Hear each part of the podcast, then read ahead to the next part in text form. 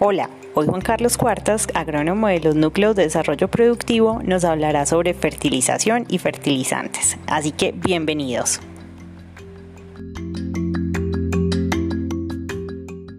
Como todos los seres vivos, que entre ellos los cultivos, las plantas son unos seres vivos, requieren de unos nutrientes o una alimentación.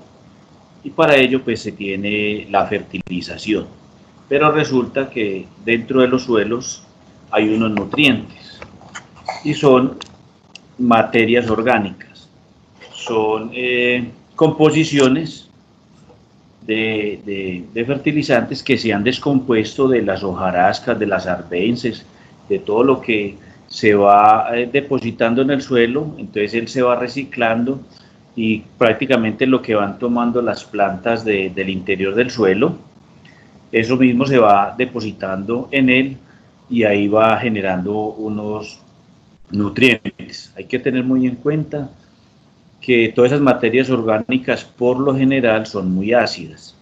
¿Por qué? Por ese, ese proceso de descomposición que hacen. Entonces para eso pues hay unas enmiendas o una corrección de esa acidez. Y esa la trabajamos pues muchas veces con la cal y entre las cales hay varias.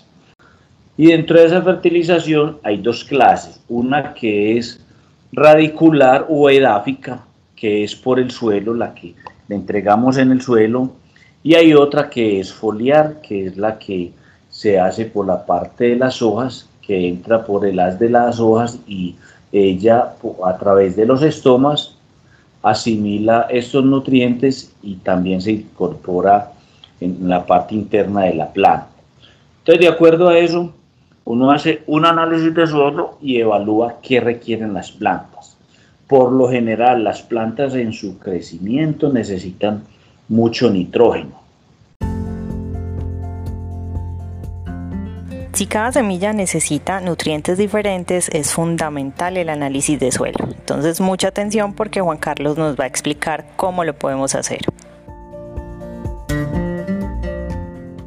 Hay unas teorías y hay, unas, hay unos estudios que uno puede encontrar pues de qué requiere cada planta.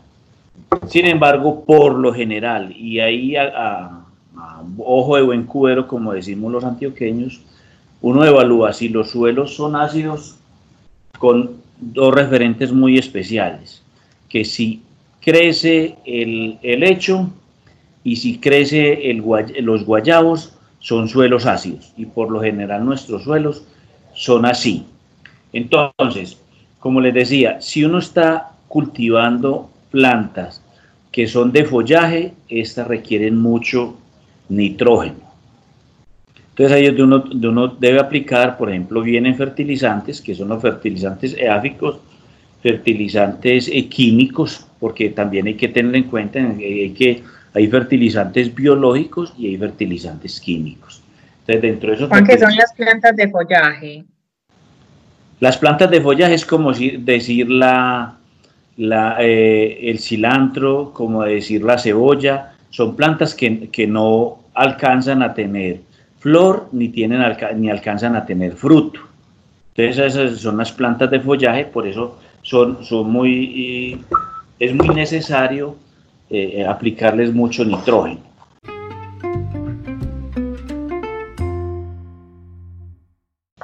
Entonces, de acuerdo a eso les decía, hay dos clases de fertilizantes, unos que son químicos y otros que son biológicos.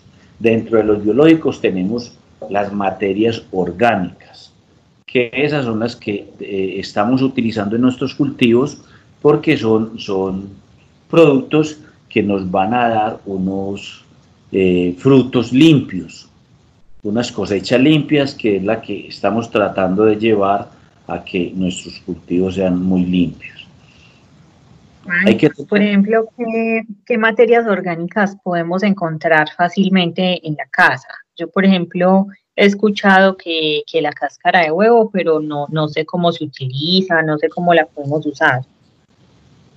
Bueno, uno, uno, uno a nivel eh, casero puede hacer compostajes, puede hacer las materias orgánicas con todas las obras de, cocina.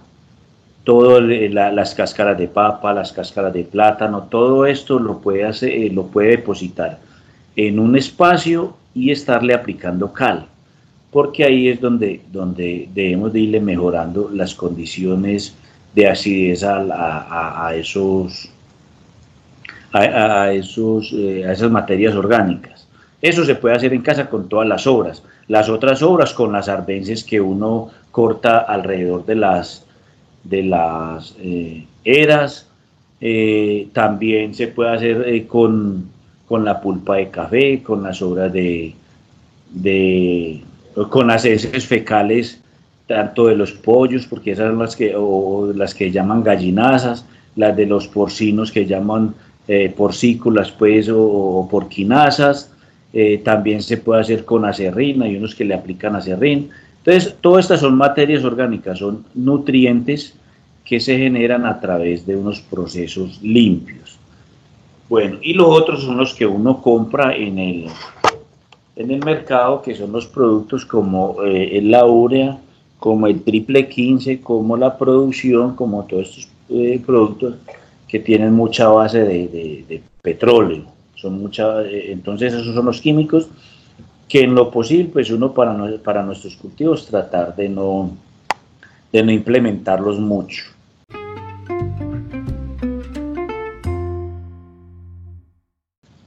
Bueno, y hay otros productos que vienen, pues, como hay uno que tenemos, que compramos, que es un producto que es foliar. Son productos que se pueden utilizar en la parte foliar.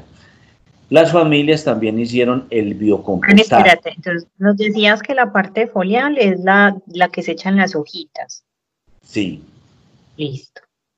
Entonces la parte foliar es la que, la que va por la parte de las hojas, que uno hace fertilizaciones foliares. Hay uno de los productos que se le entregó a las familias que se puede utilizar con la parte foliar. El biocompost, el, el biocompost que hicieron ellos que es a través de miel de abeja, a través de, yogur, a través de esos fecales de, las vacas y otras. Mire que eso es muy natural y eso se puede utilizar de las dos formas. Una que es foliar y la otra que es edáfica, o sea, al suelo. Eh, las familias la están utilizando, pero tienen eh, dificultad con la parte foliar porque como todo eso tiene muchos sólidos y la idea es que si se hace foliar, sea con una bomba de aspersión en unas gotas muy finas, porque es que los estomas de, la, de las hojas son muy pequeños. Entonces a través de esto es donde entra la, alimentación. Si uno le, le, echa una gota muy grande a las hojas, pues esta no la va a asimilar bien, entonces va a caer al suelo. Claro está que este producto también se puede hacer a través del suelo, que es lo que más le he recomendado en este momento las familias que lo están utilizando, que es coger, revolverlo bien, sacar la parte y hacer eh, eh, eh, dos partes por una, o sea, dos partes del biocompost por una de agua, lo revuelven y lo revuelven y lo pueden hacer con una regadora, una regadera que tenga un huequito más grande y a eso se incorpora al suelo. Esto con el fin pues de que se puedan utilizar gotas mucho más grandes y también es asimilable en el suelo. Ya eh, dos familias lo están utilizando, eh, ya me dieron un reporte, doña Flor Ángela, que le está yendo muy bien, o sea, hizo un ensayo y, y prácticamente en agricultura no tiene que hacer muchos ensayos y trabajar mucho con el ensayo-error. ¿Qué significa esto? Ensayar a ver si sí funciona o no funciona y con determinado número de individuos, no con todos, porque muchas veces cuando no funciona, pues hacemos mucho más daño. Entonces, doña Florangela me dice que ella le aplicó a cuatro eras de cebolla y que se nota, se nota enormemente el follaje, el crecimiento, el macollamiento, el desarrollo de estas cuatro eras que les aplicó este biocompost frente a las otras, o sea que es, es, supremamente importante.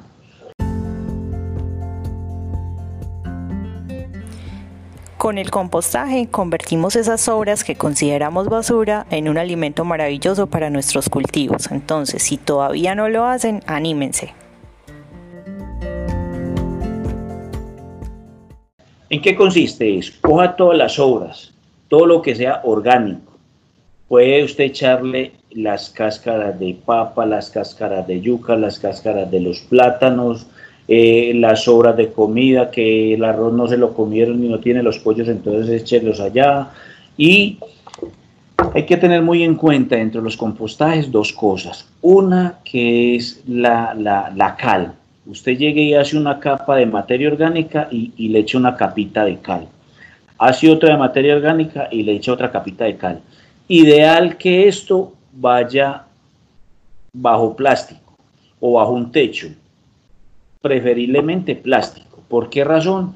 Porque ahí se llama un proceso, eso es para hacer un proceso que se llama desolarización, que es secar la materia orgánica, porque en esa materia orgánica, como les decía, se van a generar unos hongos. Y dentro de los hongos tenemos unos que son benéficos y otros que son eh, malos, dañinos para los cultivos. Pero entonces, ¿cuál es la idea? Eliminarlos todos. Al solarizarlos, se eliminan. Pero uno llega, en, ya cuando usted empieza a, trabajar con la materia orgánica dentro de los cultivos y le, le, vuelve y le da la humedad, empiezan a generarse los, eh, hongos benéficos. Y si no, pues hay unos, hay unos eh, en el mercado que son biológicos, como el Bauberia baciana, que son hongos que eliminan a los otros y son benéficos. Entonces uno se los aplica para que estos actúen. Entonces, dos cosas importantes en, en los compostajes. La cal para eliminar la acidez y la solarización para eliminar los hongos. Y de resto, ya cuando eso esté bien seco, uno lo puede aplicar a los cultivos. Hay algunas plantas o hay algunos cultivos que soportan las materias orgánicas conforme uno las adquiere. Por decir algo, la, pulpa de café, ¿cierto? La pulpa de café se aplica eh, directamente. Hemos tenido experiencias en, en los invernaderos que algunas familias han aplicado materia orgánica que, es pulpa directamente.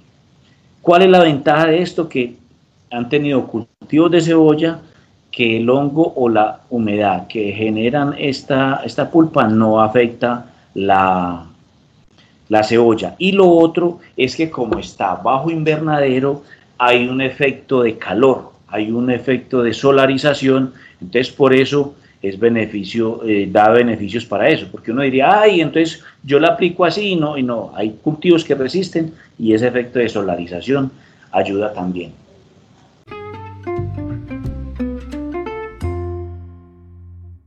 Otra de las formas es la, eh, hacer compostajes o hacer eh, materias orgánicas con la lombriz, la lombriz roja californiana, desde hace muchos años se ha venido trabajando, que es coger todas esas obras de la cocina y depositárselas a ellas, ellas la consumen y las heces de ella es un humus, es una materia orgánica supremamente importante, esas enzimas que ellas le, le dan a, a, esas obras y al, y al entregarlas pues son, son supremamente importantes. Les han, eh, les han sacado unas, unas composiciones eh, em, nutricionales fenomenales. Entonces es otra cosa que uno también puede implementar. Entonces recuerden, tenemos en este momento cuatro.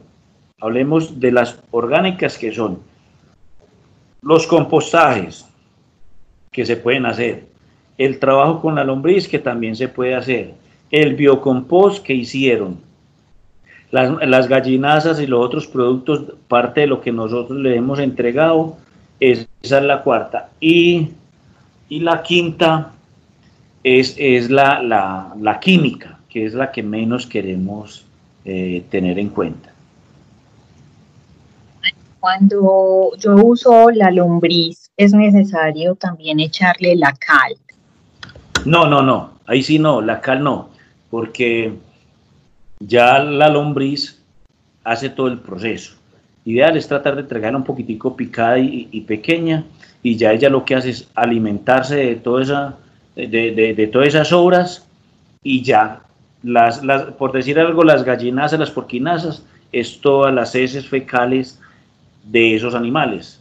Aquí el humus es las heces fecales de la lombriz. La ventaja, por ejemplo, con el humus es que ellas internamente tienen unas, enzimas, tienen unos, unos, productos internos que ya entregan esas, eh, eh, esa, esa, eh, esas heces fecales de ellas con una composición supremamente importante, interesante y nutritiva. Entonces, dentro de todos los compostajes, la, mejor, la mejor es esa.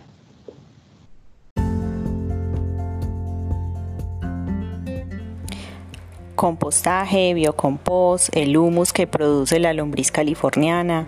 Existen muchísimas alternativas naturales para mantener nuestros cultivos sanos y limpios. Una planta bien nutrida, una, una planta bien alimentada, soporta varias condiciones. Una, sequedad. Si uno está bien alimentado y de pronto las familias se descuidaron con el riego tenemos dificultad con el riego, si la planta está bien, ella aguanta mientras uno pueda acordarse que la debe regar o arregla el riego o solucionar la dificultad que tenga. Lo otro es que si también está bien nutrida, ella soporta las plagas y también soporta las enfermedades. Eso es parecido como a, lo que nos está pasando ahora con el coronavirus, que quienes están bien alimentados, quienes tienen buenas defensas, lo soportan. Para esto también hay que tener en cuenta que se recomiendan la rotación de los cultivos, por lo que les decía ahorita. Hay unos, hay unos eh, cultivos que requieren, por decir algo, mucho más nitrógeno. Entonces yo llego y cultivo algo y empiezo de dele, a lo último el suelo queda sin nitrógeno. Si yo no se lo suministro, pues él nunca va a, desarrollarse bien los futuros eh, cultivos porque estos no tienen nitrógeno. Pero resulta que yo cultivo otro que requiere mucho potasio, entonces el anterior cultivo absorbió mucho nitrógeno, pero este me va a absorber mucho potasio o, eh, eh, o fósforo. Entonces, por eso es la rotación. Sin embargo, hay personas que, siembran, por decir algo, cilantro y cilantro y cilantro y cilantro, ¿cierto? El cilantro requiere mucho nitrógeno, pero ellos aplican materia orgánica y materia orgánica y materia orgánica. Resulta que llega un momento en que esos suelos se saturan de los elementos que no, que no está consumiendo tanto el, cilantro. Por eso en algún momento también se les recomienda cambien de cultivos para que otro cultivo vaya asimilando eso. Entonces ya no necesitaría fertilizar porque el fertilizante está ahí acumulado, está saturado. Seguramente han escuchado la palabra observación varias veces durante esta grabación. Y es que no nos vamos a cansar de decirles que esa es una de las cualidades más importantes para tomar decisiones acertadas en los núcleos de desarrollo productivo. Lo ideal es que, que usted analice el, eh, el, suelo, que analice la materia orgánica, que analice los requerimientos de la plantación y hacer un balance para poder aplicar y, evaluar qué extrae la plantación. Eso sería lo ideal. Pero como muchas veces lo ideal no es todo lo que se puede hacer porque la parte económica o las condiciones no dan, entonces uno tiene que hacer algo eh, eh, empírico o de mucha observación. Por eso uno a las familias, cuando les hace las visitas, dice, observen mucho, evalúen mucho, estén muy pendientes del cultivo, del comportamiento, del desarrollo, de qué está pasando para poder determinar muchos factores y entre ellos la fertilización. Si yo empiezo, si yo empiezo a ver amarillamiento en las hojas, si empiezo a ver raquitismo, si empiezo a ver deformaciones, entonces posiblemente es falta de, nutrientes. Entonces ya uno mira a ver cuál de los nutrientes, de acuerdo a esa planta, eh, eh, ella presenta. Si, si, pierde, si tiene escasez o deficiencia de nitrógeno, cuál es el comportamiento de ella, o amarillamiento o falta de macollamiento o algo por el estilo. Por eso hay que observar mucho.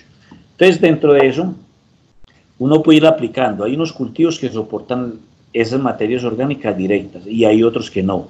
Ideal, ideal que sea todo compostado y sol, eh, solarizado. Eso es lo ideal, pero también se pueden hacer las otras en, en, pequeñas escalas y en mucha observación y, en, y en poca medida.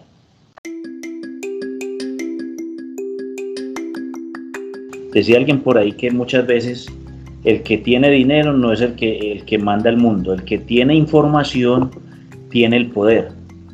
Entonces, eh, eh, si uno observa, tiene información, si uno apunta, tiene información. ¿Por qué razón? Porque de ahí es donde empieza uno a evaluar y a determinar las razones por qué. Entonces, si uno tiene la información y lo que nosotros le decimos, apunten, evalúen, porque con eso uno logra muchas, muchas cosas. Entonces, es el gran llamado, observen mucho y, anoten, no es por molestar, es porque en un momento dado uno, a uno se le, se le olvidan las cosas. Cuando yo estudiaba me decía el profesor, es mejor una mente corta y un lápiz largo ¿Eso qué significa? Que es mejor anotar que memorizar.